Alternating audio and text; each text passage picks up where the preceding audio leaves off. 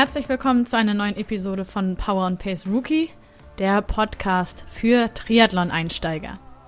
Hier erfahrt ihr regelmäßig in den Gesprächen mit meinen Gästen alles über die wichtigsten Themen für euer Triathlon-Debüt.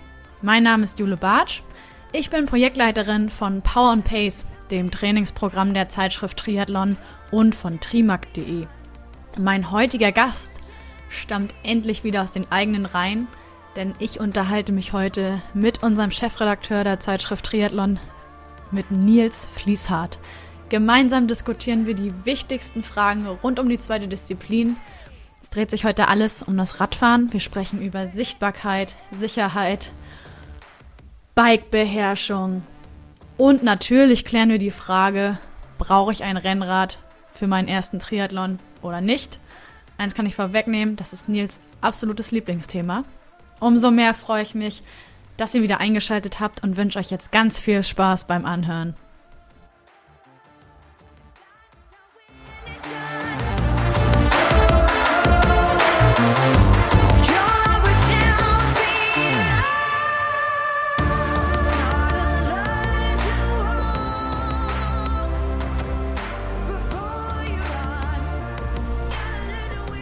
Ja, herzlich willkommen zu einer neuen Episode von Power and Pace Rookie.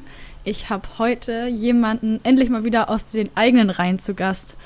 Hallo Nils, wir Hi. treffen uns heute mal außerhalb des Teammeetings. Ja, auch genau. Mal zur Podcastaufnahme. Gleicher Schön, Bildschirm, anderer Anlass. Ja, hi, gerne. Ganz genau, anderes Programm auch, aber sonst alles wie immer. Ja, so ist es. Du bist ja unser Chefredakteur der Zeitschrift Triathlon. Jawohl. Abonnenten kennen dein Foto vom Editorial. So ging das bei mir übrigens auch los. Ja, ja ich kannte dich nur vom Bild. Ja, das ist, also bin ich ja froh, dass das jemand gelesen hat. das, ist ja, das ist ja schön. Freut mich. genau, das heißt natürlich auch, du ähm, bist über verschiedenste Beiträge der Zeitschrift bekannt, vorwiegend auch gerne übers Radfahren. Ja. Und somit für mich heute der perfekte Gesprächspartner des heutigen Themas. Wir sprechen nämlich über die zweite Disziplin, über das Radfahren. Aber bevor wir thematisch einsteigen, möchtest du dich vielleicht unseren Rookies, die eventuell noch keine Abonnenten sind, mal vorstellen? Ja, das kann ich gerne machen. Nils Fließert ist mein Name, hast du schon gesagt. Ähm, äh, ich wiederhole es mal, ich bin Chefredakteur der Zeitschrift Triathlon ähm, seit 2016. Ähm, und irgendwie schließt, äh, zieht sich durch mein ganzes journalistisches Leben das Thema Fahrrad. Ich habe ähm, äh, volontiert beim ADFC, beim Allgemeinen Deutschen Fahrradclub. Ähm, bin dann äh, zum, zum Radsport gekommen, habe äh, dann fast zehn Jahre für ein Rennradmagazin gearbeitet als Redakteur und bin dann zum Triathlon gekommen und damit dann auch zur Triathlon gekommen, eben als Chefredakteur. Und äh, ja, zwei Räder drehen sich durch mein Leben sozusagen. Alles klar. Gut, jetzt hast du mir einiges schon vorausgehabt, dass du tatsächlich eben selber ursprünglich vom Radfahren kommst. Wann kam es denn dazu, dass du um weitere Disziplinen ergänzen wolltest und wie war dein allererster richtiger Triathlon? Das war, ich musste sozusagen zum, zu meinem Glück gezwungen werden. Das war damals so, ich bin, äh, wie gesagt, ich bin viel Rad gefahren, ähm, auch beruflich dann, wie gesagt, so und also nicht als Berufsradfahrer, aber als Redakteur, der sich äh, viel mit Tests beschäftigt hat, Testredakteur, habe viel Material getestet und so weiter, war darüber dann unterwegs und dann eben hobbymäßig. Ähm, und habe aber auch äh, damals das Laufen angefangen, so aus einer, aus einer Lust und Laune irgendwie hat in der, bei uns in der, in der, in der Redaktion äh, damals irgendjemand gesagt, so, äh, ich laufe einen Marathon. Und dann hat, er, hat einer gesagt, ja, ich auch, okay, ich bin dabei. Und irgendwie äh, ging das so am Tisch rum und ich habe dann irgendwann auch gesagt, ja, okay, ich mache auch mit. Äh, und war aber so null Läufer bis dahin und äh, das war irgendwann im, im Spätherbst so und dann kam es dann, dann irgendwann dazu, dass ich ganz fürchterlich meinen ersten Marathon gelaufen bin ähm, äh, so mit Nahtoderfahrung fast, also ganz, ganz schlecht, ganz unvorbereitet, alles so falsch gemacht, was man äh, falsch machen kann als Rookie. Ähm, und habe dann aber äh, da trotzdem aber gesagt, so die Erfahrung, das zu machen, hat mir so, so Spaß gemacht, das Ganze drumherum und so weiter, dass ich gesagt habe, so, das will ich jetzt nochmal richtig machen, ich will nochmal richtig Marathon laufen. Habe mich dann äh, auch gezielt darauf vorbereitet, im Jahr darauf, äh, auf den Freiburg-Marathon war das und der ist immer sehr früh, ähm, im, im April schon. Äh, so dass ich quasi durch den Winter dann gut trainiert habe und so weiter und habe mich dann dummerweise kurz vorher äh, verletzt bin dann trotzdem an den Start gegangen, noch so ein Rookie-Fehler. Ähm, und musste dann tatsächlich abbrechen, weil es nicht mehr ging. Und das hat mich echt gewurmt und habe dann äh, das irgendwann mal einer, einer Marketingfrau aus dem, aus dem Fahrradbereich, Geraldine von SRAM, äh, mein Leid geklagt und habe gesagt, so jetzt, jetzt stehe ich hier mit einer, mit einer guten Form und äh, weiß nicht, was ich damit anfangen soll und so total blöd. Laufen geht aber nicht so richtig. Ähm, wird zwar besser, aber hm, ist noch schwierig. Und dann äh, äh ja, hat sie sich das dann mein Gejammer angehört und irgendwann ähm, habe ich eine SMS von ihr gekriegt und hat gesagt, so, wir machen hier äh, dieses Jahr beim Hamburg Triathlon äh, ne, äh, so, ein, so ein Presseevent äh, und wir melden dich gerade an äh, für, dein, äh, für deinen ersten Triathlon. willst du Sprint oder Olympisch machen? Und ich, weder noch eigentlich, so, weil ich mit Triathlon überhaupt nichts zu tun hatte. Das ist halt unter Radfahrern manchmal so, dass die Triathleten erstmal skeptisch beäugen. Ähm, das sind halt diese ja, mit den komischen kurzen Ärmeln gewesen und so. Da hat man als Radsportler Berührungsängste Ängste gehabt und dann habe ich überlegt, ja, äh, Sprint oder Olympisch, ja, mein Gott, dann, dann machen wir wenigstens Olympisch, da kann ich, kann ich länger Rad fahren. So, dann ist, ist er wenigstens der, der Teil ein bisschen länger und das Schwimmen äh, ist sowieso Katastrophe. Ob ich das, äh, ob ich das dann in kurz mache oder in lang, ist egal. Also habe ich dann gesagt, ja, meld mich an und bin dann tatsächlich nach, nach Hamburg gefahren. Ähm, äh, an, an dem Tag mit, mit wirklich Minuserwartungen. Ich habe so gedacht, so, okay, wenn sie da äh, Wert drauf legen, dass ich das mache, dann mache ich das halt jetzt einmal und dann ist das gut. Und äh, ich habe mich selten so getäuscht in meinem Leben. Ich bin da angekommen, schon in Hamburg, bin ausgestiegen und war total geflasht davon. Die ganze Stadt irgendwie überall Menschen mit bunten Turnschuhen, die total gute Laune hatten und es war dann halt das Profi-Event noch, ne, der, der, der, das, das große Rennen am, am Tag davor und am nächsten Tag waren wir dann selber dran und das war dann halt auch tatsächlich der erste Triathlon, den ich live gesehen habe und ich war komplett geflasht von dem, was die Profis da abgezogen haben auf der Kurzdistanz. Jan Frodeno damals am Start noch, äh, 2012 und habe echt so gesagt, ja, das ist wie aus einer anderen Welt und das sollst du morgen jetzt selber machen und äh, ja, und dann kam dann der große Tag am nächsten Tag und ähm, ich habe das gemacht und es war mit ganz vielen Schwierigkeiten, mit Fehlern, die ich gemacht habe, aber mit so viel Spaß, mit Gänsehaut äh, ins, ins Ziel gelaufen, bis, bis wirklich bis auf die Kopfhaut, alles hat gekribbelt, äh, als ich dann da über diesen Teppich dann da einlaufen konnte und äh, von dem Tag an wusste ich, das ist auf jeden Fall mein neuer Sport und äh, ja, einfach, einfach nur gut und äh, ja, und so war es dann auch. Bin ich sowieso von überzeugt, wenn jemand das zum ersten Mal ausprobiert hat, am Anfang hat man noch Zweifel, ob man das kann und so weiter. Aber wenn man das einmal gemacht hat, äh, dann bleibt man da auch kleben. Ja, also die meisten, die ich kenne, die ein Triathlon gemacht haben, die waren dann sofort infiziert.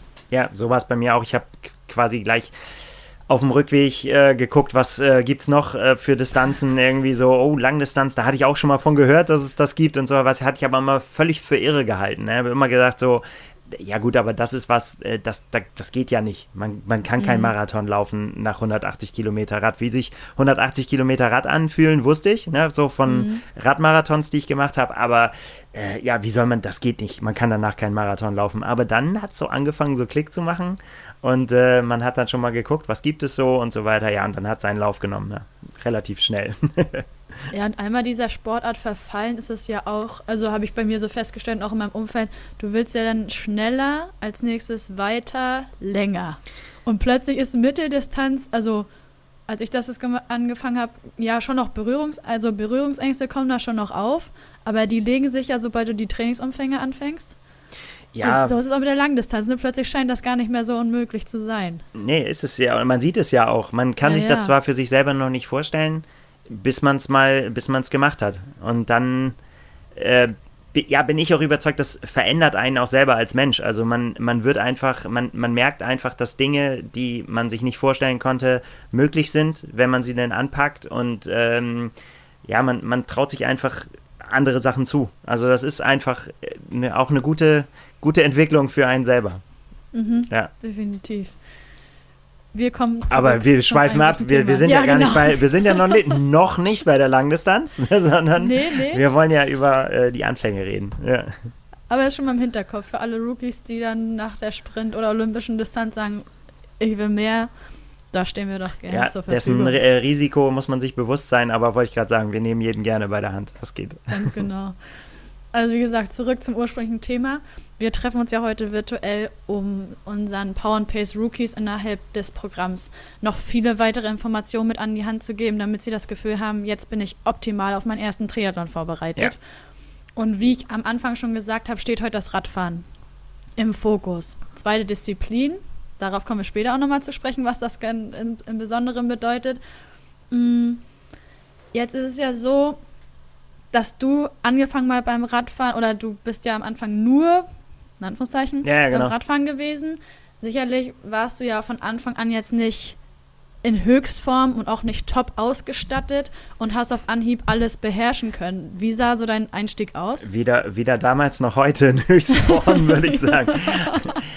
Ja, mein Einstieg ähm, ins, ins Radfahren war eigentlich so, ja, auch so ein, äh, so, so ein klassischer. Ich war, ich war in den, in den 90ern ähm, äh, glühender Radsport-Fan, einfach nur wirklich Fan von, äh, von Jan Ulrich. Also es kam halt damals irgendwie so, das war das große äh, die Eltern unter uns werden sich erinnern, ähm, das große Fahrradidol irgendwie mit seinem, mit seinem Tour de France-Sieg und so fing das bei mir an.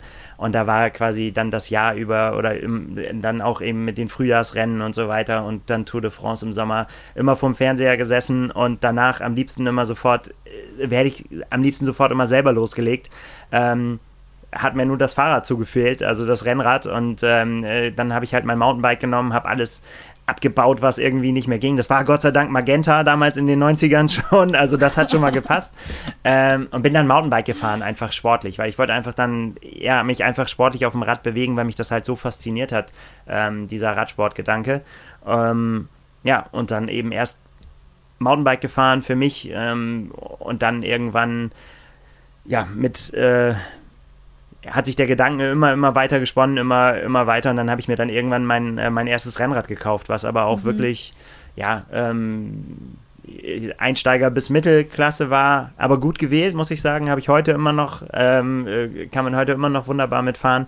Ähm, und habe dann meine ersten, ja, meine ersten Sachen auf dem Rad gemacht, ähm, am Anfang nur für mich trainiert halt, aber dann auch relativ schnell mit dem, mit dem Wettkampfgedanken, also mit dem ersten, ja, mit so Jedermann-Rennen dann rund um Köln war mein erstes, äh, erstes Rennen. Und da weiß ich noch ganz genau, dass ich damals wirklich, ähm, Bedenken hatte, ob ich das schaffe. Ich glaube, es war vorgeschrieben, ich habe mir dann die Wettkampfausschreibung durchgelesen und es war vorgeschrieben, dass man einen 25er Schnitt fahren können muss. So, ne, damit man nicht aus dem Rennen genommen wird.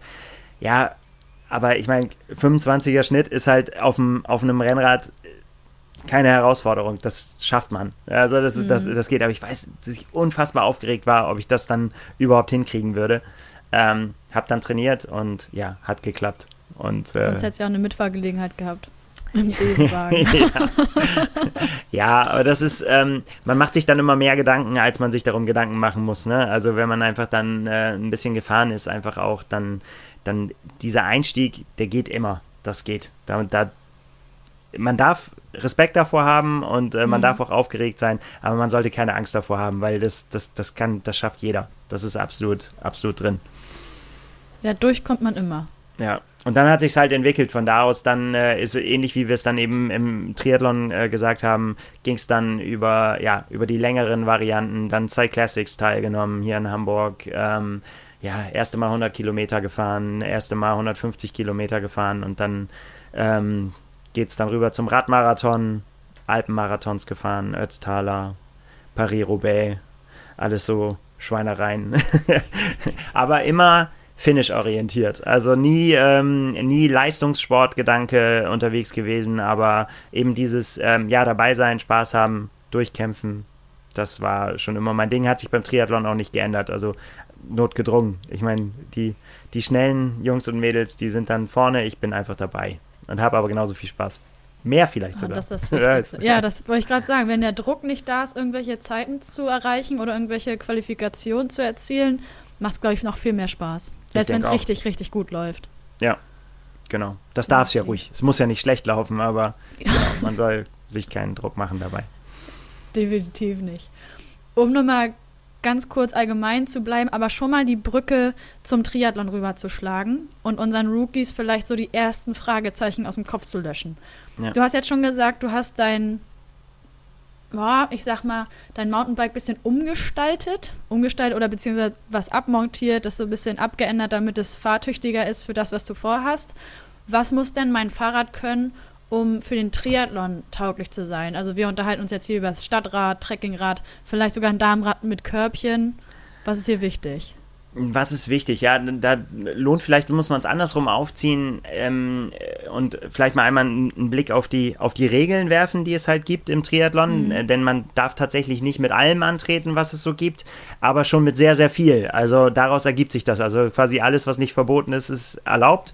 Und ähm, äh, verboten ist eigentlich ziemlich wenig, nämlich eigentlich nur Liegeräder und äh, Räder mit starrer Narbe, also so Fixies, ne? wie, wie, die, wie die Radkuriere sie fahren. Das mhm. ist erstmal verboten. Diese beiden äh, Kategorien gehen nicht.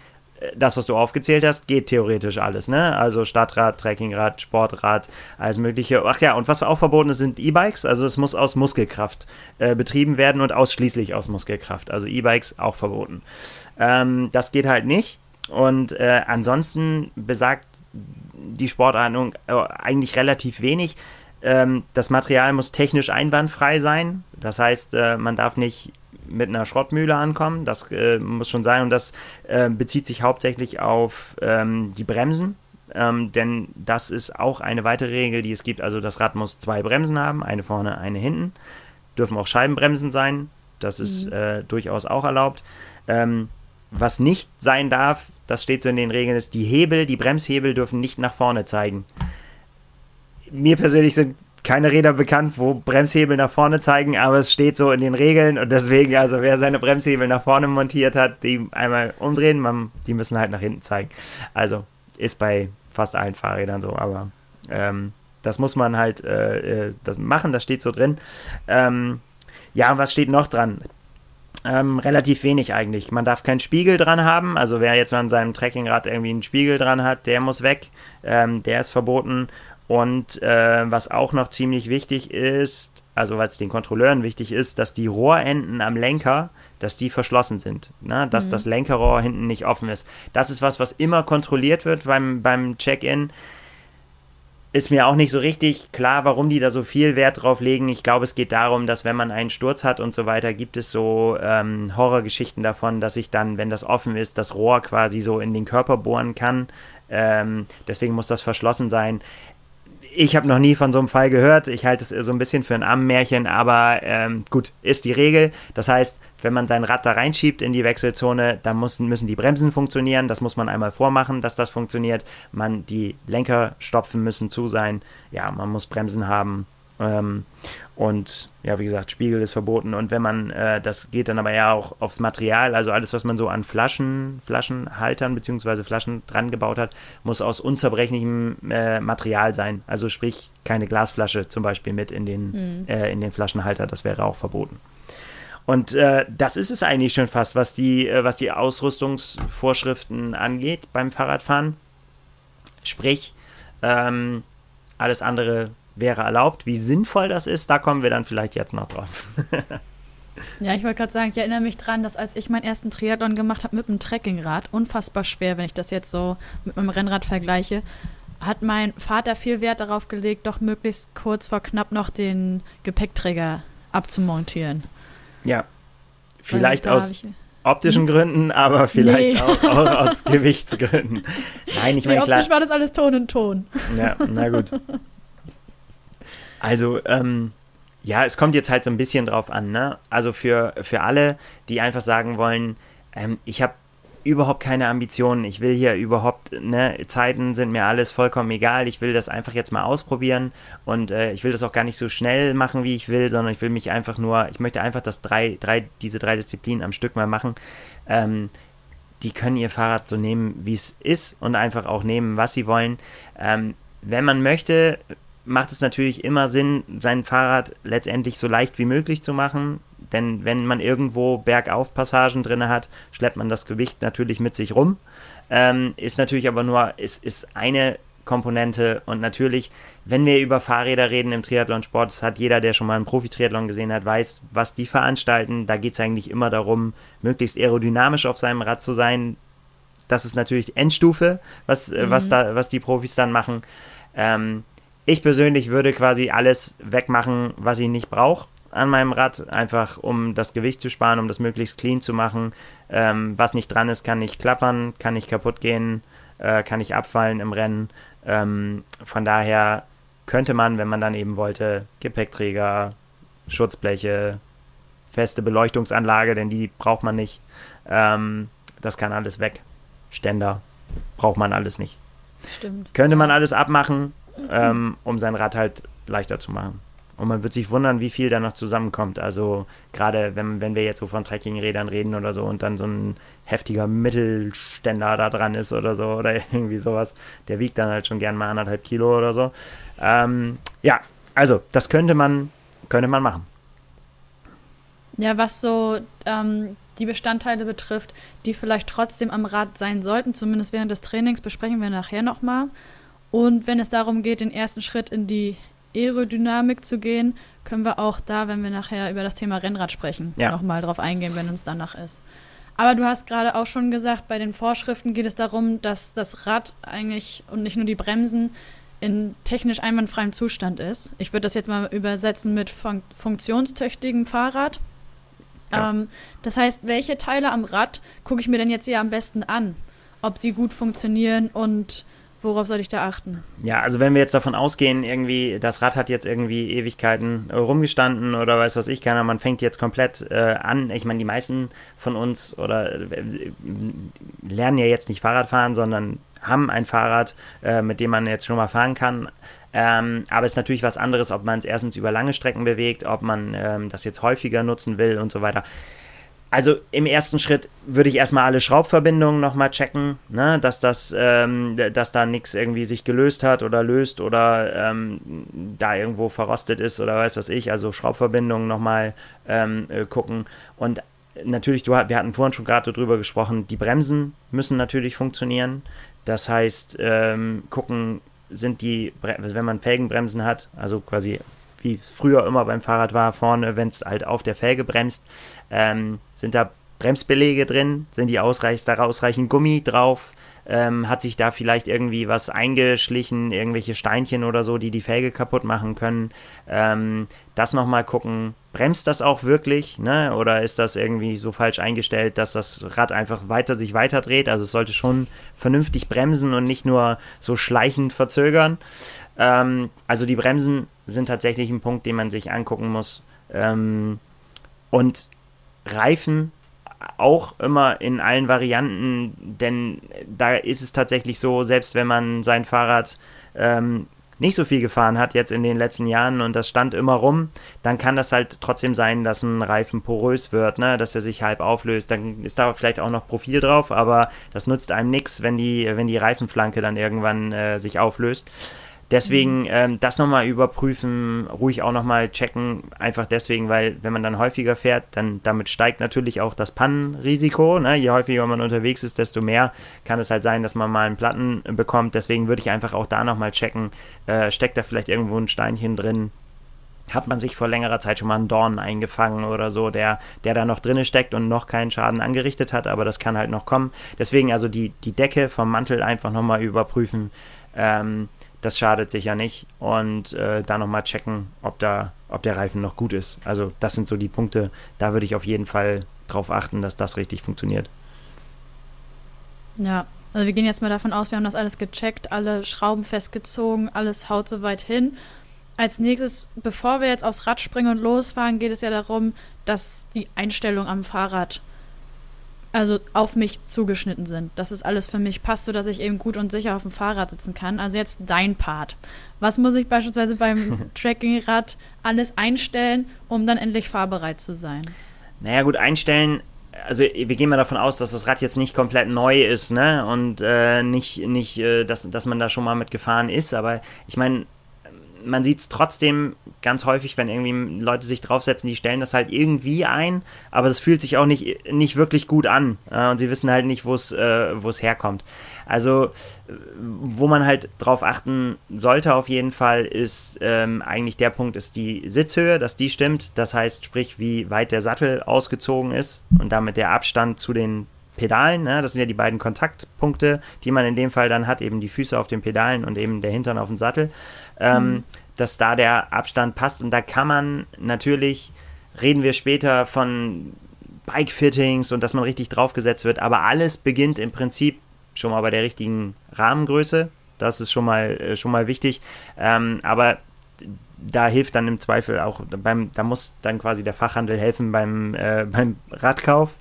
Ähm, aber die Einstellung ist natürlich auch noch so eine Sache. Und als Faustregel kann man eigentlich immer sagen, äh, man sitzt gut auf dem, Sattel, wenn man ähm, das Pedal nach unten in die unterste Position macht und äh, wenn man dann die Ferse, also man fährt ja nicht mit der Ferse, man fährt ja dann vorne mit dem Fuß, aber in dem Fall fürs Ausprobieren, wenn man die Ferse aufs Pedal setzt, ähm, wenn das am unten, am unteren Todpunkt ist, dann sollte das Knie äh, gestreckt sein. Dann sollte das Bein gestreckt sein, aber auch nicht so, dass man dass man sich rüberlehnen muss, quasi um das zu erreichen. Also da würde ich als Tipp einfach mal ähm, das mal im Stand probieren. Ne? Also dass man irgendwo sein Rad fixiert, dass es nicht umfallen kann äh, und dann wirklich gucken, dass wenn man das Pedal ganz nach unten nimmt und die Ferse draufsetzt, dann sollte das Bein äh, gestreckt, aber auch nicht überstreckt sein, äh, wenn man die Ferse auf dem Pedal hat. Und von hinten sollte dann mal jemand äh, gucken, dass die Hüfte, auch wenn man dann äh, fährt, äh, nicht immer quasi die, diese Bewegung ausgleicht. Ne? Also, weil man kann das bei vielen beobachten, die zu hoch sitzen.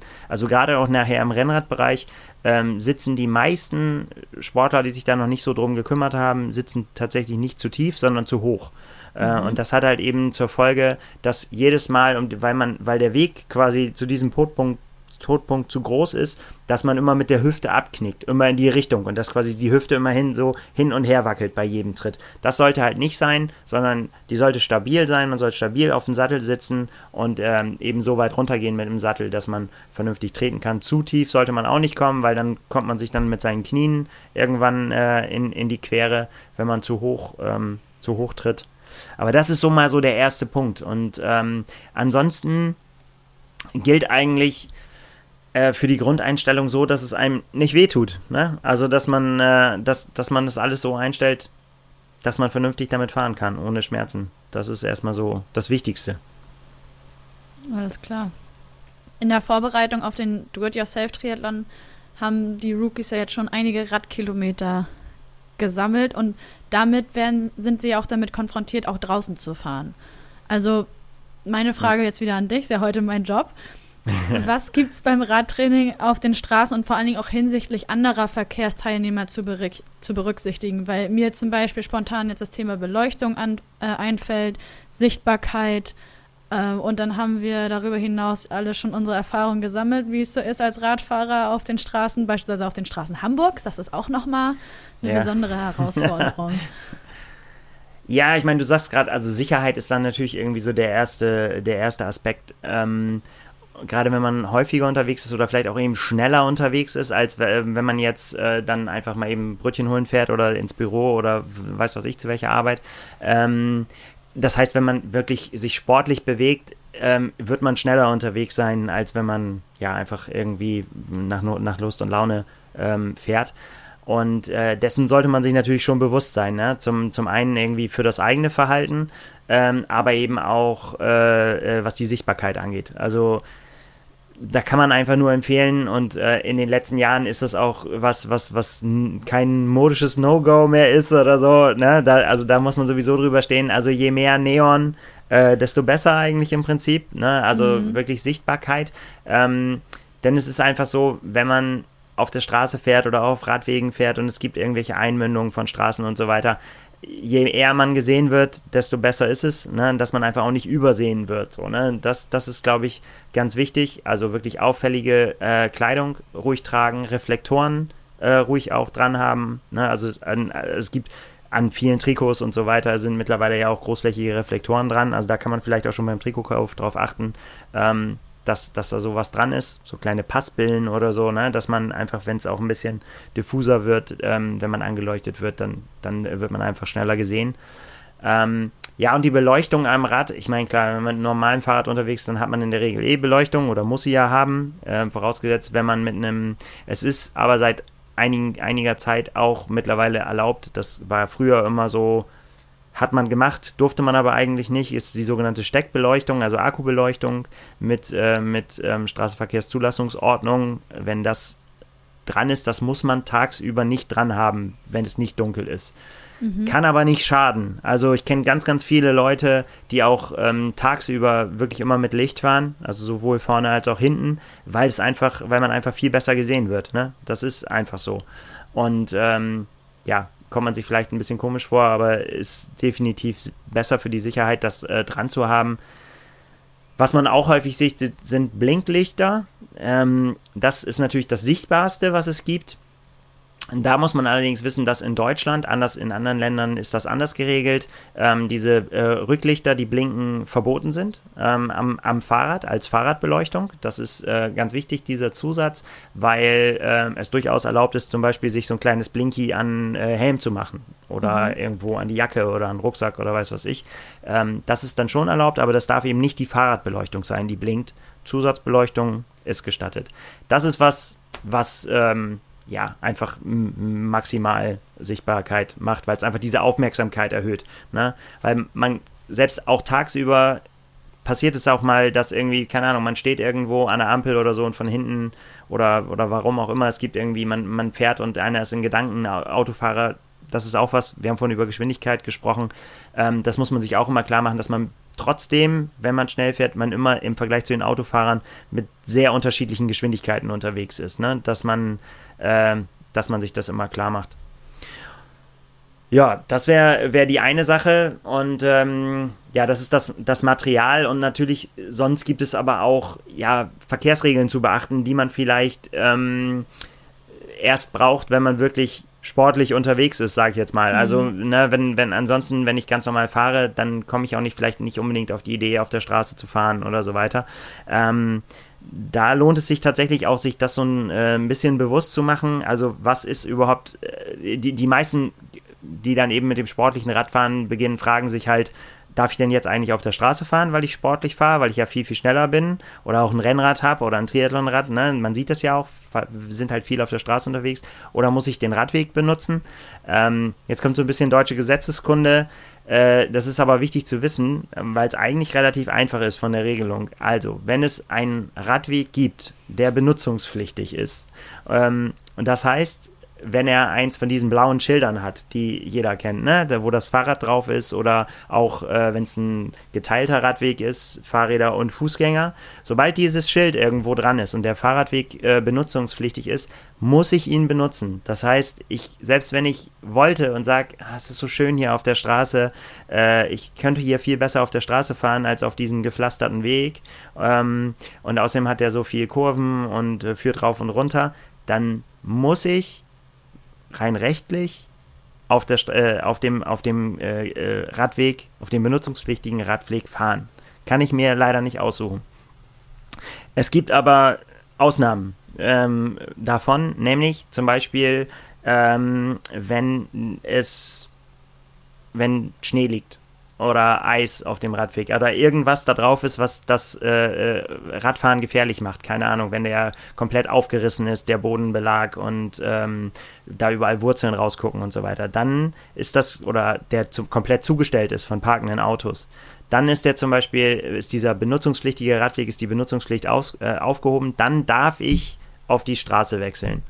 Das darf man aber nicht verwechseln zum Beispiel mit, ähm, ja, jetzt ist auf dem Radweg, da sind äh, andauernd Spaziergänger drauf oder so weiter. Mhm. Ja, hilft mir leider nicht. Ist äh, trotzdem, sagt der Gesetzgeber, ähm, ich bin trotzdem immer noch verpflichtet, da zu fahren und nur weil ich schneller fahren kann, gibt mir leider das Gesetz, leider aus Sicht äh, der, der Radfahrer, kein, kein Recht auf Geschwindigkeit. Dann muss ich meine Geschwindigkeit eben an die Fußgänger anpassen heißt eigentlich im Umkehrschluss, man muss sich dann irgendwie eine andere Strecke suchen, weil das will natürlich niemand da zwischen Fußgängern umherzufahren, weil man muss dann tatsächlich Rücksicht nehmen. Man ist der stärkere Verkehrsteilnehmer in dem Fall ähm, und muss dann eben ähm, ja, leider da fahren.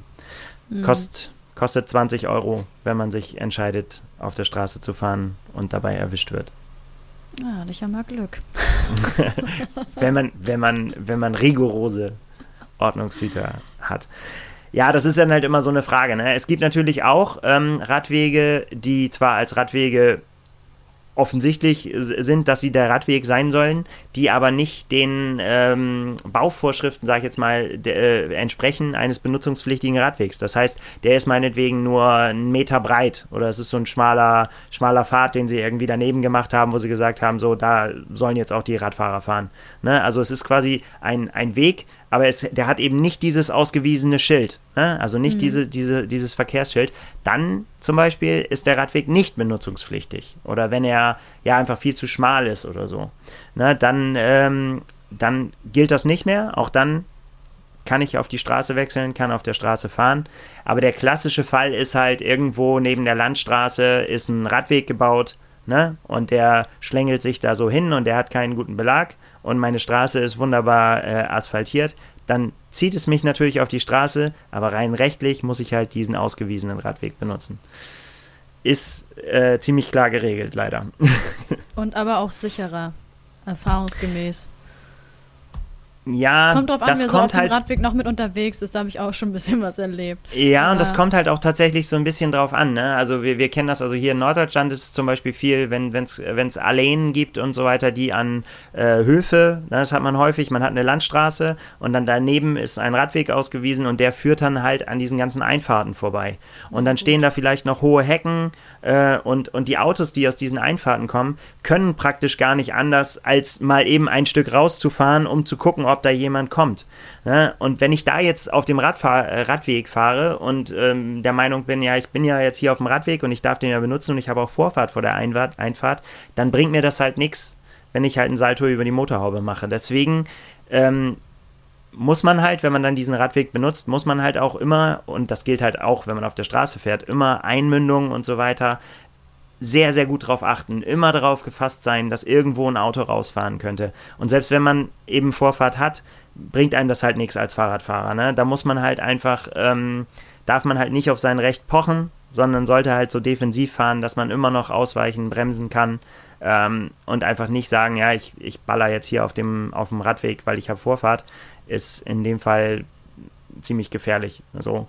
Mhm. Deswegen ähm, glaube ich immer, man kann immer, man, man darf jetzt auch nicht den Fehler machen, dass, dass, es sich so anhört, als wenn Radfahren potenziell irgendwie super gefährlich wäre auf der Straße. Ist es nicht, aber sich, man muss sich selber halt sichtbar machen, muss sich an die Verkehrsregeln halten, Rücksicht aufeinander nehmen und dann äh, funktioniert das auch. So, deswegen, ja, ist es einfach so, dass äh, ja, dass das einfach so gesunder Menschenverstand hilft da und einfach irgendwie nicht, auf, nicht aufs Recht pochen, sondern einfach auch ein bisschen cool bleiben. Dann geht das schon. Genau.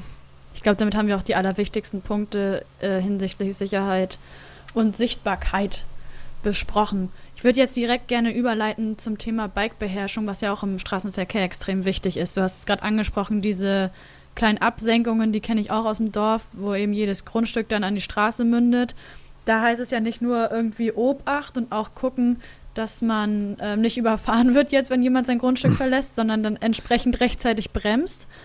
Und Bremsen ist ja auch nur ein Teil des gesamten Themenbereichs Bikebeherrschung. Ich kann mir natürlich jetzt in etwa auch herleiten, dass es bedeutet, sein Fahrrad allgemein unter Kontrolle zu haben. Aber welche Aspekte neben dem Bremsen spielen dann noch bei der Bikebeherrschung mit rein? Also man sollte, glaube ich, sich mal ähm, Gedanken darüber gemacht haben, also das Bikebeherrschung, du hast es eben genannt, ist, ist zum Beispiel auch in Notsituationen reagieren zu können, ne? zum Beispiel ausweichen zu können, schnell mal, ähm, da sein Rad unter Kontrolle zu haben. Ähm, Kurvenfahren ist was, was, äh, was man gezielt üben sollte, denn es ist was anderes, ob ich einfach um eine Kurve fahre oder ob ich mit Tempo um eine Kurve fahren möchte. Ne?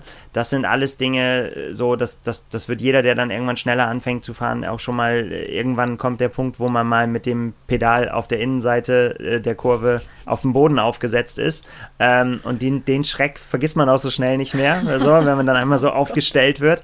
Ähm, aber das kann man eben vermeiden, indem man sich bewusst macht, zum Beispiel, dass wenn ich Kurven anfahre, ne, dass ich dann immer das Bein, was auf der Innenseite ist der Kurve, das muss halt oben sein, damit ich eben nicht mit dem Pedal aufsetzen kann und, das, und dass ich eben dann den Druck auf das gestreckte andere Bein gebe. Dadurch verhindere ich, dadurch gebe ich dem Rad auch nochmal Druck, komm, verhindere, dass ich auch rausgetragen werde und kann halt einfach viel geschmeidiger um die Kurve fahren. Ähm, was haben wir noch gesagt? Ja, ausweichen, dass man sich, äh, dass man, und genauso wie das Bremsen, dass man mal eine Vollbremsung geübt hat, dass man ausweicht, dass man vielleicht mal ein Parcours fährt, auch mal eine enge Kurve versucht zu fahren. Das sind tatsächlich Sachen, die man so wie in einer Motorradfahrschule vielleicht mal auf einem leeren Parkplatz einfach mal übt, dass man sich so ein kleine, kleine Hütchen sich absteckt oder irgendwas hinlegt, eine Jacke oder so und sagt, ich fahre da jetzt mal drauf zu und weich mal im Let letzten Moment aus. Na, dann wird man zum Beispiel feststellen, wenn man das so noch nie gemacht hat, viele Sachen macht man ja intuitiv, aber manche Sachen ähm, kann man sich auch bewusst machen. Das gilt dann zum Beispiel jetzt, äh, also wozu braucht man das zum Beispiel ausweichen? Auto fährt aus einer Einfahrt, hatten wir schon das Beispiel. Oder man fährt an parkenden Autos vorbei und plötzlich reißt einer die Tür auf. Ne? Oder mhm. ähm, ich fahre in einem Rennen später und derjenige vor mir stürzt und liegt auf einmal auf der Straße. Ähm, sind ja Szenarien, die, die passieren können. Und um sich auf sowas vorzubereiten, kann man zum Beispiel dann mal sich bewusst machen, dass wenn ich eine Ausweichbewegung machen will, dass ich dann zum Beispiel einmal kurz erst in die andere Lenk in die Richtung, in die ich nicht ausweichen will, einen, kurz, einen kurzen Schlenker mache, um dann das Rad wieder rüberzulegen. Ja, mhm. das vielleicht einfach mal auszuprobieren. Einfach mal auf was zufahren und so mal probieren, langsam erstmal, ne, ganz langsam und, zu, und probieren, was passiert, wenn ich einfach an dem Lenker ziehe und versuchen will, zum Beispiel links jetzt dran vorbeizufahren. Da wird nicht viel passieren, sondern man muss sich quasi erstmal einmal kurz nach rechts lenken, um dann richtig nach links lenken zu können. Solche Dinge einfach mal ausprobieren. Ne? Oder auch eben eng um eine Kurve fahren, eine Vollbremsung machen. Wie mache ich eine Vollbremsung? Ähm, Lenker natürlich festhalten, Hände an die Bremsen und dann aber den Schwerpunkt verlagern. Auf dem Sattel möglichst weit nach hinten rutschen. Ne? Und mhm. dann auch hinten drauf bleiben, dass man das Gewicht auf die Reifen bringt, damit man ähm, das Blockieren auch verhindern kann vom Vorderrad, ne? Weil es hat auch jeder vielleicht schon mal, wenn die, wir haben vorhin gesagt, die Bremsen sollen gut funktionieren, wenn sie ja. sehr gut funktionieren und man zieht zu stark an der Vorderbremse, dann kann es halt passieren, dass das Vorderrad blockiert und wenn man dann den Schwerpunkt weit vorne hat, dann fliegt man über den Lenker. Ne, vom mhm. Mountainbiken, das hat vielleicht jeder, der schon mal im Gelände unterwegs war, kennt, kennt dieses Gefühl, wenn man dann abhebt. Dem kann man natürlich entgegenwirken, indem man einfach auf dem Sattel ganz nach hinten rutscht, so, ne, die Arme lang macht und diese Fortbrem Vollbremsung macht. Ähm, das kann alles helfen oder sollte man alles, bevor man sich dann wirklich in den Rennrad Renneinsatz und in den, in, in den Straßenverkehr äh, wagt, sollte man sowas einfach mal ja, getestet haben, ein bisschen Fahrtraining gemacht haben. Das hilft wirklich ähm, und da braucht man echt wirklich nur ganz bisschen Übung, dann kommt das von alleine, äh, dass man auch in solchen Situationen viel, viel sicherer wird. Ja, was mir gerade einfällt, in der Grundschule hatten wir das regelmäßig. Ja. Ich glaube, ab erste Klasse gab es jedes Jahr im Mai, also auf jeden Fall im Frühling, einen Termin und da bist du dann teilweise auf, auf so eine Stange zuge, zugeballert und musstest aber rechtzeitig zum Bremsen kommen, damit diese Stange nicht von den Hütchen fällt ähm, dass du ausweichen lernst, dass du Kurvenfahren übst und so weiter, um da diese, ich weiß noch, so eine gelb-schwarze Plakette mit einem schwarzen Fahrrad drauf, glaube ich. Sehr gut. Ja, hast genau. Du bekommen, stimmt. wenn yeah. du das bestanden hast. Aber das überlege ich gerade, das ist so ein bisschen wie, wie Fahrprüfung, dass man die eigentlich doch rechtzeitig nochmal machen müsste, spätestens im Alter, aber das führt jetzt hier zu weit. Aber warum man das, im, also jetzt, wenn man erwachsen ist, mit dem Fahrrad nicht auch mal macht? Ja, genau. Also das ist genau das Prinzip, einfach um das zu verinnerlichen, einfach diese, diese Bewegungsabfolgen, damit man sie dann halt im Ernstfall halt auch wirklich einfach abrufen kann. Ne? Und das ist wirklich, ähm, man, wenn man sich das mal bewusst gemacht hat, wie viel äh, man den Bremsweg auch verkürzen kann, wenn man dann vernünftig bremst, als wenn man einfach irgendwie so versucht so und immer das Gefühl hat, man hebt gleich ab. Ähm, oder eben auch, wie, wie, viel später man auch eben diese Kurve noch kriegen kann, wenn man mhm. eben diesen, diesen Schlenker richtig macht. Ähm, das sind schon so Sachen. Oder auch Kurvenfahren. Ne? Wie viel man sich, wenn man sich langsam rantastet, wie viel schneller man um eine Kurve kommen kann, äh, ohne dass man jetzt nach draußen getragen wird, wenn man es richtig macht. Also das einfach üben. Ja. Ich habe ja vorhin kurz mal das Training schon angesprochen, weil es hinsichtlich des Do-it-yourself-Triathlons so der wichtigste Teil in unserem Programm ist. Mhm, angenommen, einige unserer Rookies sind vorher nicht die Radfahrer gewesen oder saßen zumindest nie aus Trainingsgründen auf dem Fahrrad. Welche Tücken würdest du jetzt sagen, bringt das Radfahren zumindest am Anfang, wenn man es nicht so gewohnt ist, mit sich? Ja, ich glaube, das weiß jeder von uns, der nur selten mal mit dem Rad gefahren ist, dass einfach der Hintern wehtut. Das ist einfach was, ähm, was man am Anfang nicht vermeiden kann, wo man aber versprechen kann, dass wenn man, äh, wenn man, erstens ist es Gewöhnungssache. Also selbst wenn der Sattel passt, dann wird man, wenn man ewig lange nicht gefahren ist und man macht dann längere Touren, ich rede jetzt nicht von, ich sitze mal zehn Minuten da drauf oder fahre mal irgendwo hin, sondern man ist jetzt, äh, sag ich mal, eine Stunde unterwegs oder, oder noch länger, dann kann es äh, am Anfang halt sein, dass einem der Hintern halt wehtut. Ähm, das gibt sich aber. Natürlich gibt es dann auch, äh, ist der Sattel immer so ein Problem, so ein, tatsächlich eine Problemzone, weil sie sehr individuell ist. Ne? Also es passt nicht jeder Sattel für jeden. Das heißt, man kann nicht automatisch sagen, hier, kauf dir den und den Sattel und dann, äh, dann passt das für dich. So funktioniert das leider nicht. Man, äh, man muss sich da schon rantasten, wenn man da richtig arge Probleme hat. Ähm, und verschiedene Modelle ausprobieren. Das gibt es auch bei verschiedenen Händlern, kann man sowas auch, ähm, äh, wird sowas auch angeboten, dass wenn man sagt, irgendwie so, ja, ich interessiere mich für einen neuen Sattel, dass die dann sagen, ich habe verschiedene Modelle, den kannst du mal Probe fahren und so weiter und wenn der passt, dann kaufst du den. Ähm, mhm. Also, das ist was, denke ich, wo man am Anfang ja Probleme haben kann, die man aber auch in den Griff kriegen kann. Und ähm, ja, was noch, aber da kommen wir vielleicht nachher noch zu. Ähm, so ein Thema, was, was Tücken sein kann, sind halt eingeschlafene Hände und eingeschlafene Füße. Das ist einfach auch ein, kann eben auch ein Problem sein, wenn man ähm, immer in einer Griffposition, jetzt um die, um die Hände, ne, wenn man jetzt sagen wir, vom Trekkingrad ausgeht und man hat sehr schmale Griffe oder so und man greift die halt immer in derselben Position, dann kann es schon sein, dass, ähm, ja, dass die Hände anfangen zu kribbeln, irgendwie mal taub werden oder so.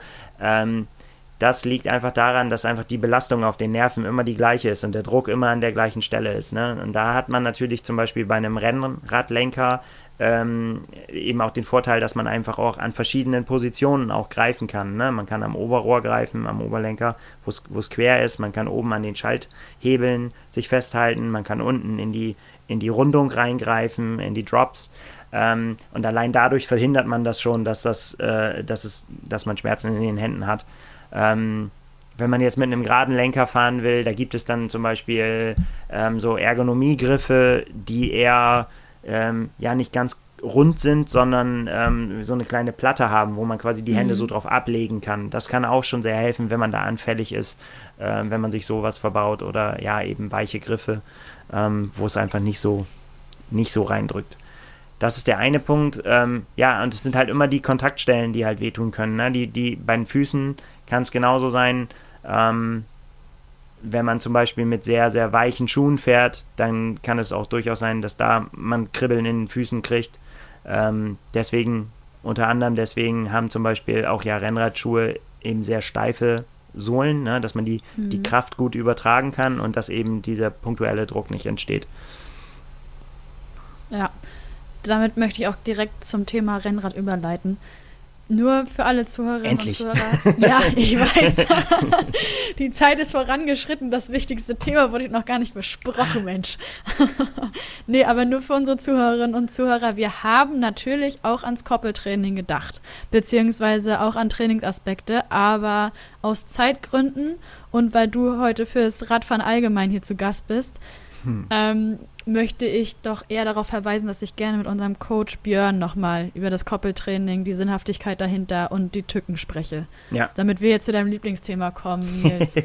wir haben uns jetzt ganz ausführlich mit dem Radfahren insgesamt beschäftigt. Dann stellt sich natürlich für den Rookie früher oder später, aber ich sag mal eher früher als später, dass die Frage, brauche ich ein Rennrad für meinen ersten Triathlon? Und Nils Fließhardt sagt, ich sag nein. Braucht man nicht. Nein, also genau, weil das wäre jetzt, ähm, also keine Panikkäufe, also deswegen ist es tatsächlich, ne, also man braucht kein Rennrad, um seinen ersten Triathlon zu machen. Ähm, und jetzt hole ich kurz Luft und könnte jetzt gleich ein Aber einfügen. Ähm, aber das will ich dann doch nochmal, aber das haben wir ja am Anfang gesagt, nochmal ausführen. Also man kann sein Mountainbike nehmen, man kann auch sein Stadtrad nehmen und so weiter. Aber man muss sich natürlich die Frage stellen, warum machen das alle anderen mit einem Rennrad und mit später dann mit einem Triathlonrad, um es möglichst schnell äh, machen zu können, beziehungsweise die Geschwindigkeit möglichst einfach zu erreichen. Das ist ja der einzige Sinn, den ein Rennrad hat, ist, dass man damit schneller fahren kann, äh, beziehungsweise ja. weniger Kraft braucht, weil man sich halt aerodynamischer draufsetzen kann. Und ähm, deswegen gibt es halt einen Rennlenker, ne? weil, man, weil man halt sich kleiner machen kann und dass der einfach der größte Widerstand, den es gibt, ist man selber oben auf dem Rad. Man erzeugt den größten, äh, den größten, äh, bietet die größte Angriffsfläche für den Wind. Und je kleiner man das machen kann, desto schneller kann man fahren, beziehungsweise desto weniger Kraft braucht man für eine angemessene Geschwindigkeit. Das ist aber wenn man sagt, ich will aber jetzt mir kein neues Fahrrad noch mehr kaufen bis zum 20.06., dann ist das überhaupt kein Problem, dann muss man das auch nicht machen. Aber ähm, es ist auf jeden Fall eine gute Investition in die Zukunft. Also und gerade da würde ich halt sagen, irgendwie auch äh, dann eben explizit das Rennrad nennen. Kein Mensch braucht am Anfang eine ausgewachsene Triathlon-Maschine. Selbst wenn man sagt, äh, irgendwie so, ja, ich, ich merke jetzt schon, ich habe da Spaß dran gefunden, ähm, kann man natürlich machen, ist auch immer eine Frage des Budgets, ne, ob man das hat. Aber auch dann würde ich sagen, wenn du die Wahl hast, kauft dir dann, also sollte man dann zwei Räder haben. Man sollte, man sollte auf jeden Fall ein Rennrad haben. Ne? Also ein, ein Triathlonrad ist kein Muss. Ein Rennrad, finde ich, ist, ähm, ist einfach gut, weil, weil es ist das letztendlich das, das ultimative Sportgerät. Ne? Du kannst damit ruhig fahren, du kannst ähm, deine Intervalle damit machen, du kannst es im Wettkampf benutzen, du kannst damit Touren machen, du kannst Ausflüge machen, du kannst damit sogar zum Bäcker fahren. Ähm, alles, wo dich andere Räder auch ein bisschen einschränken. Ne? Also klar, so ähnlich geht es halt auch noch mit dem Mountainbike. Ne? Da, da kannst du im Prinzip das auch alles damit machen. Aber du wirst halt merken, dass es wenn du dann irgendwann ambitionierter wirst und schneller fahren willst und so weiter, geht es halt mit einem Rennrad einfach schneller als mit einem Mountainbike. Mhm. Das ist halt der einfach ein, einzige Grund. Deswegen halte ich persönlich, selbst wenn man danach sagt, ich will mit dem, ich will jetzt so schnell gar keinen weiteren Wettkampf machen, ich würde das Rennrad gar nicht so als Wettkampfmaterial sehen, sondern viel eher als, äh, als Allround-Sportgerät, ähm, weil da kannst du halt einfach auch mit dem Rad kannst du einfach wunderbar trainieren. Ähm, auch wenn du mal nicht mehr so viel laufen willst oder nicht so viel laufen kannst, weil du vielleicht verletzt bist, kannst du immer noch Rad fahren und so weiter. Ähm, von daher finde ich, ist ein Rennrad eine sehr gute Investition und es muss auch dann ganz und gar nicht so das High-End-Material sein. So, ne? Ich, ich persönlich finde immer, es ist eine gute, ein guter Anhaltspunkt. Ähm, es gibt natürlich auch schon sehr, sehr billige ähm, äh, Rennräder, aber wirklich vernünftiges Material, finde ich, fängt bei, jetzt muss der eine oder andere vielleicht schlucken, aber bei 1000 Euro an. Ähm, so zwischen 1000 und 1500 Euro, wenn man das ausgibt für ein nagelneu ausgestattetes Rennrad, dann bekommt man Material, mit dem man sehr, sehr viel und sehr, sehr lange Spaß haben kann. Ich glaube tatsächlich, dass wenn man weniger ausgibt und irgendwie auf so ein, so ein Ultraschnäppchen mit ganz, ganz, ganz günstiger Ausstattung schielt, ähm, da wird man schnell an den Punkt kommen, dass man denkt so, mir macht das zwar Spaß, aber jetzt hätte ich doch lieber gern was anderes. Und dann kauft man zweimal. Ne? Dann wird man irgendwann das dann wieder verkaufen und wird dann äh, gucken, dass man dann doch sich ein teureres kauft. Ich glaube, die Chance, wenn man in dieser Preisklasse ähm, ja, zwischen 1000 und 1500 Euro initial investiert, dass man dann sehr, sehr lange damit Spaß haben kann und das auch Material ist, was man nochmal aufrüsten kann. Das heißt, man kann sich vielleicht nochmal dann andere Laufräder kaufen oder schnellere Reifen oder ähm, ja, eben das Triathlon-mäßig noch weiter tunen, ne, mit, mit, sei es mit Aufliegern oder so, da kommen wir vielleicht gleich noch zu, was man da machen kann. Mhm. Ähm, das lohnt aber in dieser Preisklasse schon, weil da hat man dann schon eine Schaltung dran, die vernünftig funktioniert, die zuverlässig funktioniert, die lange funktioniert. Ähm, wo man jetzt auch nicht mehr Spaß hätte, wenn man da jetzt die nächst höhere Stufe kauft. Ne? Dann hast du es vielleicht ein bisschen leichter, hast ein bisschen, ne, hast es alles ein bisschen äh, langlebiger vielleicht noch. Aber allein von der Performance hast du da in dieser Preisklasse schon so viel Spaß damit, dass das auf jeden Fall eine gute Range ist, in der es sich lohnt zu investieren. Ja, da haben wir auch im Vorgespräch schon mal drüber gesprochen, dass dann 500 Euro auf den ersten Blick vielleicht viel Geld sind, so im Verhältnis, aber dass sich das manchmal schon lohnen kann. Ja, eben auch Fall. um länger davon was zu haben. Zum genau. Thema Aufrüsten fällt mir jedes Mal ein, mein allererstes, also ich habe jetzt erst mein zweites Rennrad, aber mein erstes Rennrad war von Tretwerk für 300 Euro beim Lidl gekauft. Mhm. Und das hing dann irgendwann, wir hatten so eine, so eine Standard-Prophylaxe, wollte ich schon sagen, wir sind ja nicht beim Zahnarzt. also so eine Wartung. Und der hat das aufgebockt und hat sich kaputt gelacht, der Meister da. Und sagte, was ist das denn? Das könnt ihr nicht mal aufrüsten. mein Vater wurde kreidebleich und gesagt, wir brauchen neue Räder. Wir brauchen neue Räder, das geht ja so ja. nicht. Ja, dann dauerte das natürlich nicht lange. Aber das war bisher eine sehr, sehr gute Investition. Ne? Das Rad fahre ich jetzt, glaube ich, seit sieben Jahren oder so. Was jetzt Hier, auch nicht ewig ist, ne? Aber ja, genau. Ja, ich, wie gesagt, ich habe mein erstes äh, Rennrad, glaube ich, gekauft. Ähm, das muss ich mal kurz überlegen, 2004 oder so. Und äh, das habe ich immer noch. Und ähm, ja, kein Problem. Also das ist äh, tipptopp. Das hängt natürlich auch davon ab, wie viel man das dann schrubbt. Ne? Also wenn man äh, dann wirklich dann irgendwann ambitioniert wird und äh, sehr viele tausend Kilometer im Jahr fährt, dann äh, kriegt man das natürlich auch irgendwann klein. Aber ich meine, wir reden hier am Anfang noch, reden wir nicht von Carbonrädern, wir reden von Alurahmen. Ähm, ja, da wenn man jetzt nicht in einen Unfall verwickelt ist oder so, passiert da auch erstmal nichts mit. Also das, mhm. das, das bleibt auch gut. Und ähm, das Niveau das man da jetzt mittlerweile schon bekommt in dieser Preisklasse, ist, ist so hoch. Da hätten vor, weiß was ich, vor 15 oder ich habe vorhin von Jan Ulrich gesprochen, die hätten sich die Finger nach solchem Material gelenkt, äh, geleckt, wo wir jetzt von Einsteigermaterial sprechen. Ne? Also da war, damals war High-End nicht mal im Ansatz das, was man heute eben für, für ja, es ist viel Geld, äh, sobald da vier Ziffern stehen, finde ich. Ja. Aber ähm, es ist was, was sich lohnt und äh, wo man echt viel, viel Spaß mit haben kann. Ja, bleiben wir beim Aufrüsten. Also ich weiß aus eigener Erfahrung, so Klickpedale zum Beispiel, stellt ja, sobald man sich mit ähm, der Investition Rennrad auseinandergesetzt hat und das dann auch stattgefunden hat, stellt für sich schon eine eigene Hürde dar. Das ist ja, also, ja, hat mich gegruselt, aber letztendlich war es alles gar nicht so schlimm, hat am Anfang nicht mal wehgetan, aber dazu können wir auch nochmal kommen. Was ich mich aber auch vorher immer gefragt habe, bevor ich mich mit Triathlon auseinandergesetzt habe, könnte ich nicht eigentlich auch mit normalen und äh, mit normalen Pedalen fahren und mit Laufschuhen?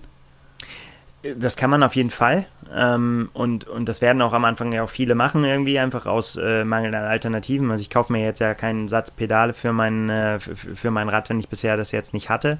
Ähm, äh, das hat also wie gesagt, kann man alles machen. Einen Nachteil habe ich vorhin schon angesprochen. Also gerade wenn zum Beispiel, wenn man mit Laufschuhen unterwegs ist und dann länger fährt, finde mhm. ich immer, dass das, dass das sehr durchdrückt. Also wenn das sehr weit, eine sehr weiche Sohle ist, dann und man eben diese starre Position äh, auch dann einnimmt, dann, dann drückt es doch durch die Schuhe und ich, man kriegt dann schon irgendwie so ein bisschen taube Füße, finde ich.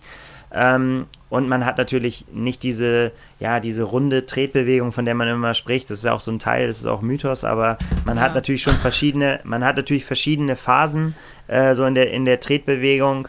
Ähm, und dass man die halt möglichst geschmeidig bekommt und so weiter, da helfen, hilft natürlich eine Verbindung von Fuß und Pedal natürlich ungemein.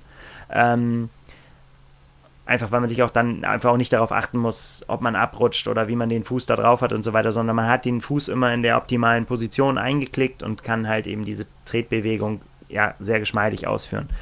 Ähm, das ist was, was ich aber, also gerade wenn du sagst, irgendwie so am Rennrad ist eben diese Verbindung, ist es, äh, das ist super wichtig, ähm, finde ich. Und es ist auch was, an was man sich sehr schnell gewöhnen kann. Und äh, du hast es gesagt, ich glaube, das Anklingen zu hören, jeder, glaube ich, der angefangen hat mit Klickpedalen zu fahren, ist genau einmal irgendwann umgefallen, weil er an der Ampel rangefahren ist und vergessen hat, dass er Klickpedale hat und viel zu spät versucht hat, den Fuß vom Pedal zu nehmen und dann einfach ganz langsam so zur Seite umgefallen ist. Das tut nicht weh, das verkraftet man, man kriegt einen roten Kopf und die Autofahrer lachen sich tot und das passiert einem genau ein einziges Mal und danach nie wieder. Und äh, auch das ist tatsächlich, wenn man das erste Mal auf so ein Rad steigt und das erste Mal Klickpedale hat, dann wirklich, man kann bei den meisten Pedalen die Auslösehärte nennt sich das, kann man einstellen. Das heißt, äh, wenn, man, wenn man eingeklickt ist, man hat dann unter dem Fuß hat man ein sogenanntes Glied bei den meisten Systemen. Das ist so eine kleine Kunststoffplatte, die am Schuh dann fest, Kunststoff- oder Metallplatte, die am, am mhm. Schuh festgeschraubt ist. Und es gibt einen Mechanismus am Pedal und wenn man das einklickt, wird über eine Feder eine Verbindung hergestellt. Und die kann man eben, indem man, gibt es auch verschiedene, je nach System, meistens, wenn man den, die Ferse zur Seite dreht, aus dem Pedal raus, löst sich diese Verbindung und man kann den Schuh wieder abnehmen. Also man ist nicht auf Gedeih und Verderb mit seinem Fahrrad verbunden, ne, Ob sondern. Man will oder nicht. Genau, sondern man kann die, die Füße ganz normal runternehmen, man muss nur daran denken, dass man sie nicht einfach abheben kann, sondern dass man eben die Ferse zu, erstmal so zur Seite drehen muss und dann klickt man sozusagen aus, nennt sich das. Ähm, und das kann man, wie, wie stark diese Verbindung sein soll, kann man einstellen. Und man kann es am Anfang auf ganz, ganz leicht stellen. Da kommt man dann quasi fast schon, wenn man den Fuß nur irgendwie bewegt, klickt man schon wieder aus. So, ne? Mhm. Das ist für den Anfang, für den Kopf auch gut. Nachher kann man das ein bisschen fester ziehen, wenn man auch ein bisschen ja, mehr dran, dran ziehen will, auch wirklich an den Pedalen, wenn man beim Bergauffahren äh, oder so, ne? wenn man da richtig Druck drauf hat oder ja, Sprinter äh, beim, beim Radfahren, die das wirklich so fest anballern, dass man gar nicht rauskommt, weil eben der Fuß auf gar keinen Fall sich rausbewegen soll, auch wenn man da wie wild dran zieht.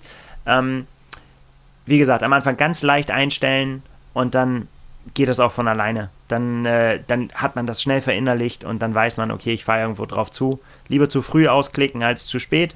Ähm, und das fällt auch eben, was wir vorhin gesagt haben, unter Radbeherrschung einfach äh, unterüben. Einfach ausprobieren am Anfang, paar Mal einklicken, anfahren, Fuß rein, paar Schritte, paar Pedal, äh, Umdrehungen fahren, wieder bremsen, ausklicken, auf dem Boden wieder abstellen.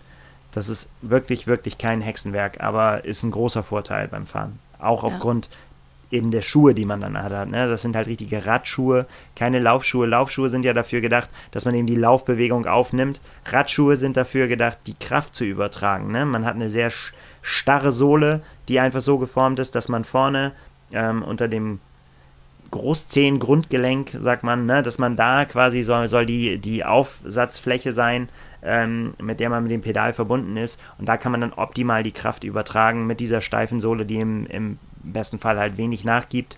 Ähm, und deswegen aber auch den Fuß halt dann so unterstützt, dass er auch nicht einschläft. Mhm. Ja, das ist auch immer ein spannendes Thema, aber nicht für heute. Ich habe dich ja ganz am Anfang gefragt, wie ich mein Trekkingrad beispielsweise Triathlon tauglich bekomme. Jetzt sind wir mittlerweile beim Rennrad ja. und haben jetzt schon über die Klickpedale gesprochen. Das ist auf jeden Fall aus meiner Sicht so der wichtigste Punkt, was das Aufrüsten generell betrifft. Und ähm, Jetzt gibt es natürlich aber auch noch weitere Möglichkeiten. Wir haben vorhin kurz mal über die aerodynamische Position gesprochen. Inwieweit das jetzt für einen Rookie wirklich relevant ist, sei mal dahingestellt. Aber wir können sie kurz anreißen, weil es ja da auch, ich nehme es dir mal vorweg, die Möglichkeit gibt, sich ähm, Aufleger, also Aerobars, ans äh, Rennrad zu packen. Oder es geht über weitere Flaschenhalter und, und, und, und hinaus. Wollen wir einmal kurz über dieses Aufrüsten in Form von Aerobars sprechen und wie man sich dann eben noch aerodynamischer auf dem Rad bewegen kann? Genau, also das ist dann quasi wirklich, du hast es angesprochen, würde ich jetzt einem, äh, einem echt einem Rookie, der auch noch nicht so viel Raderfahrung hat und deswegen darüber reden wir ja heute, ne, wer schon Radfahren kann und äh, schon lange Jahre Radfahrer ist. Ähm, ja, wobei bei, selbst bei dem Thema mit Auflieger, das ist auch selbst erfahrenen Radfahrern manchmal äh, erstmal ein komisches Gefühl. Ähm, ja, ne? Also nochmal, um zu erklären, was das ist. Man hat quasi ähm, ja, zwei, zwei Rohre, jeweils ein Rohr mit, einem, mit einer Auflagefläche, wo man den Ellbogen auflegen kann und dann eben weiter vorne greift, hat halt eben den Vorteil, dass man eben die Angriffsfläche kleiner macht, dass man sich da so rauflegen kann vorne, ne? man, man kommt weiter runter, man, man wird schmaler und hat halt eben, ähm, ja, bildet halt weniger Angriffsfläche für den Wind. Ähm, hat halt allerdings eben den Nachteil, man nimmt halt die Hände von den Bremsen. Ne? Das ist halt der, der große Nachteil.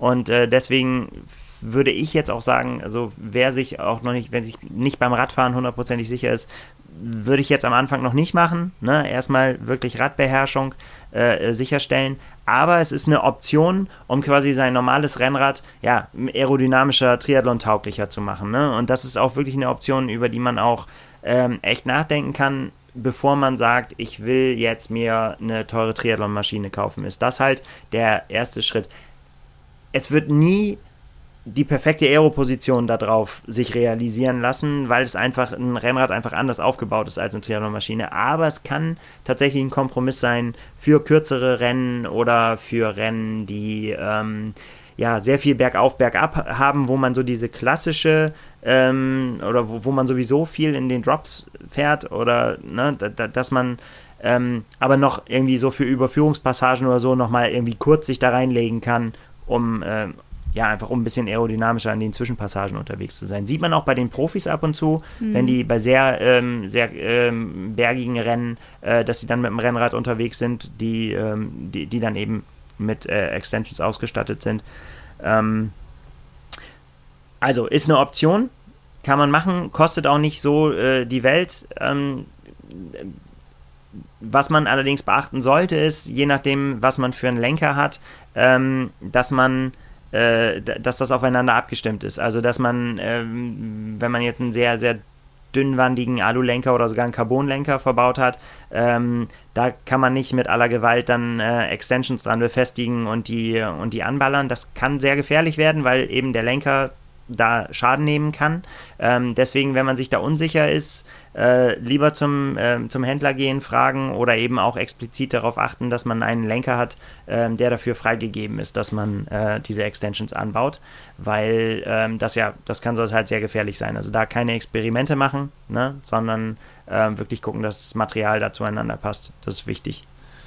Ja, vor allen Dingen fallen mir auch verschiedene Hersteller ein, die auch verschiedene Oberrohre haben beim Lenker. Einige sind rund, einige sind flach. Da bin ich nämlich auch schon mal mit auf die Nase gefallen. Genau, also das auch. Also es geht mit, den, mit dieser ganz herkömmlichen Lösung geht es halt nur mit runden Rohren beim Lenker, ne? weil, die, weil diese äh, Klemmen auch rund sind. Es gibt, und das ist halt, wenn man, wenn man jetzt in die Richtung, da sind wir jetzt aber wirklich schon in, in äh, ja, also die in, in, in höherwertigen Material, wenn dann, wenn dann flache äh, Oberrohre, die aerodynamisch geformt sind oder so, oder eben auch dafür, dass man auch die Hände da ablegen kann beim Lenker. Mhm. Ähm, da gehen halt diese Extensions halt nicht dran, weil sie halt einfach rund sind. Da gibt es dann manchmal vom Hersteller eigene ähm, äh, Aufbauten, wird aber immer seltener. Machen nicht mehr so viele Hersteller, weil die meisten dann eben dann doch ähm, eher zu einem Triathlon-Rad dann neigen.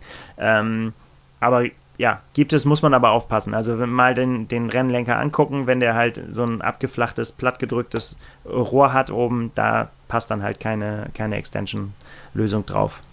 Ja, wie gesagt, Meistens. im besten Fall alles Zukunftsmusik. Erstmal. Ganz Wir genau. konzentrieren uns auf die nächsten Trainingswochen hier innerhalb des Rookie-Programms und da ist nur wichtig, dass die Basics stimmen, dass das Rad fahrtüchtig, die Bremsen funktionstüchtig sind. Und damit bin ich auch schon am Ende, Nils. Ich will kurz zusammenfassen. Wir haben gesprochen über Sicherheit, wir haben gesprochen über Sichtbarkeit, Verhalten im Straßenverkehr, auch wenn das klingt wie vierte Klasse äh, Dorfschule, Tja. aber ist einfach super wichtig. Und natürlich, glücklicherweise sind wir auch auf dein Lieblingsthema, was wie gesagt die meisten sowieso beschäftigt, früher oder später, ähm, auf das Rennrad zu sprechen gekommen. Wir sind komplett durch trainingsspezifische Sachen gehören komplett ins Gespräch mit Björn. Nils, herzlichen Dank. Hat mir unfassbar viel Spaß gemacht. Ja, mir auch. Man hätte jetzt noch stundenlang weiterreden können, ne, über ähm, ja, Rennradmaterial, wie du das, äh, wie du das tunst und so weiter, aber da machen wir vielleicht nochmal eine andere Race-Ready-Folge oder so kurz vorher. Schauen ja, ich finde eine gute Idee. Das können wir gerne machen. Können wir im Hinterkopf behalten. Alles klar. Aber bis dahin sind wir, glaube ich, jetzt auf einem guten Weg gewesen. Unsere Rookies dürften gut abgeholt sein, was das Thema Radfahren betrifft. Und so viel kann ich schon verraten, wir beschränken uns natürlich nicht nur auf die zwei Disziplinen, die wir jetzt nonstop trainieren durften, weil die Freibäder geschlossen waren, sondern wir kommen auch bald auf das Thema Schwimmen zu sprechen. So viel da musst du dir Stelle. aber, da musst du hier jemand anders holen. das ist meine Schwachstelle. ja, da spreche ich mit einer Athletin. Ich will ja immer gucken, dass ich hier ähm, die Geschlechter die Waage halten. Weil bisher ist das doch äh, Männerüberschuss in diesem Podcast. Sowohl Aber du bist Power doch immer dabei. Insgesamt. Ja, glücklicherweise. Ich halte dann, ne? Ich halte die Waage hier im Gleichgewicht. Aber auch von Sehr den gut. Gästen her ist, ist schon schön und abwechslungsreich, auch mal ein paar Frauen mit im Gespräch zu haben. Okay. Was dich natürlich nicht abwertet, um Himmels Willen. Wie gesagt, hat mir richtig Spaß gemacht. Ich komme noch gerne nochmal wieder. ja, sehr gut. Alles klar, Nils. Dann wünsche ich uns beiden noch eine erfolgreiche Restwoche. Und ich bedanke mich bei allen, die eingeschaltet haben. Macht das auch gerne wieder zur nächsten Episode.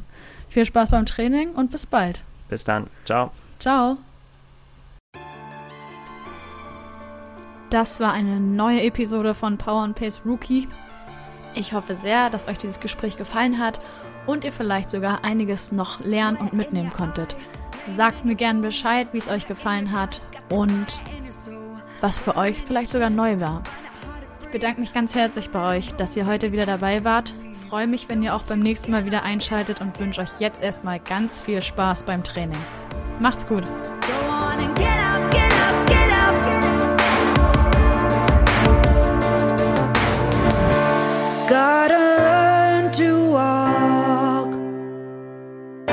Before.